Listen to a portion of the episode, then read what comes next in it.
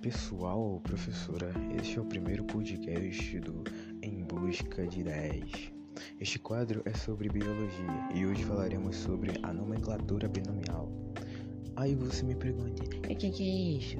Nem eu sei, mas vou dar um Google aqui rapidinho e já respondo vocês, espera aí.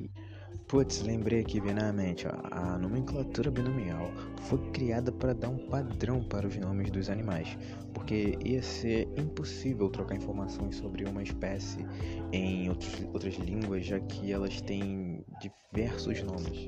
Pensando nisso, o Carl von Linné, o Linneu, mais conhecido aqui no Brasil assim, fez um livro em 1735 chamado Sistema Naturae, onde deu uma forma de classificar seres vivos, e as regras são: todos os nomes devem ser escritos em latim ou latinizados, e todos os, e todos os nomes científicos têm dois nomes, por isso a nomenclatura binomial.